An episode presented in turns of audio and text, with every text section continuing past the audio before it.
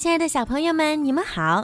又到了听睡前故事的时间啦，欢迎收听儿童睡前精选故事，我是你们的小鱼姐姐。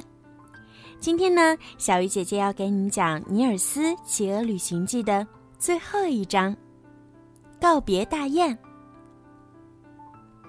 第二天早晨，天还没有亮，尼尔斯就朝海边走去。他本想叫着莫顿一起去，可是莫顿自从回到家，就一步也不想离开了。尼尔斯只好独自来到海边。他看到很多大雁从北面飞过来。尼尔斯心想：“但愿阿卡他们别着急飞走，我想让他们知道，我又变回原形了。”这时。一群大雁飞了过来，是阿卡的雁群。尼尔斯朝他们跑过去，但是雁群受到了惊吓，呼的一下全飞走了。尼尔斯明白了，他们并不知道自己就是大拇指。尽管尼尔斯很庆幸自己又变回来了，但是他和大雁们。已经听不懂对方的话了，而且他现在就要和心爱的伙伴们分别了。想到这些，尼尔斯伤心的坐在沙滩上，捂着脸哭了起来。忽然，尼尔斯听到了大雁扇动翅膀的声音。他睁开眼睛，发现身旁站着一只大雁。阿卡。他高兴地跳起来，把阿卡紧紧地搂在怀里。别的大雁也都围了上来，大声叫着，像是在为他祝贺呢。尼尔斯对着他们说话，感谢他们带他做了一次奇妙的旅行。过了一会儿，雁群就飞走了。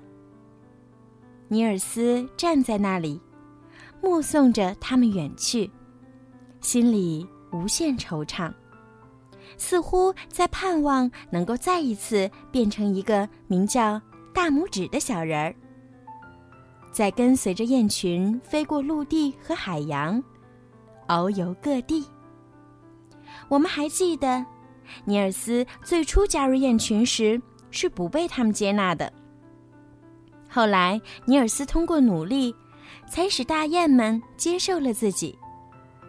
一路走来，他和大雁们之间已经建立起了深厚的感情。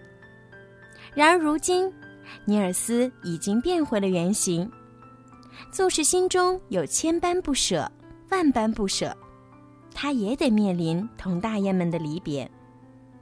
本章中，尼尔斯的心情一直被大雁们所左右，时而伤心，时而高兴。时而惆怅。文章也极力展现了这种离别的凄苦，使我们看到了一个深情的尼尔斯的形象。好了，《尼尔斯骑鹅旅行记》的故事到今天就全部完结了。感谢小朋友们长期以来对小鱼姐姐的支持和喜爱。在今后的日子里，小鱼姐姐会继续为你们讲更多好听的故事，也请爸爸妈妈们关注小鱼姐姐的个人微信公众号“儿童睡前精选故事”，这样呢，有故事的时候啊，就会直接推送到您的手机里啦。如果您的宝宝也想听属于自己的专属故事，可以加小鱼姐姐的私人微信。猫小鱼全拼九九来为他点播，记住啦，点播至少要提前一个星期哦。好了，孩子们，晚安。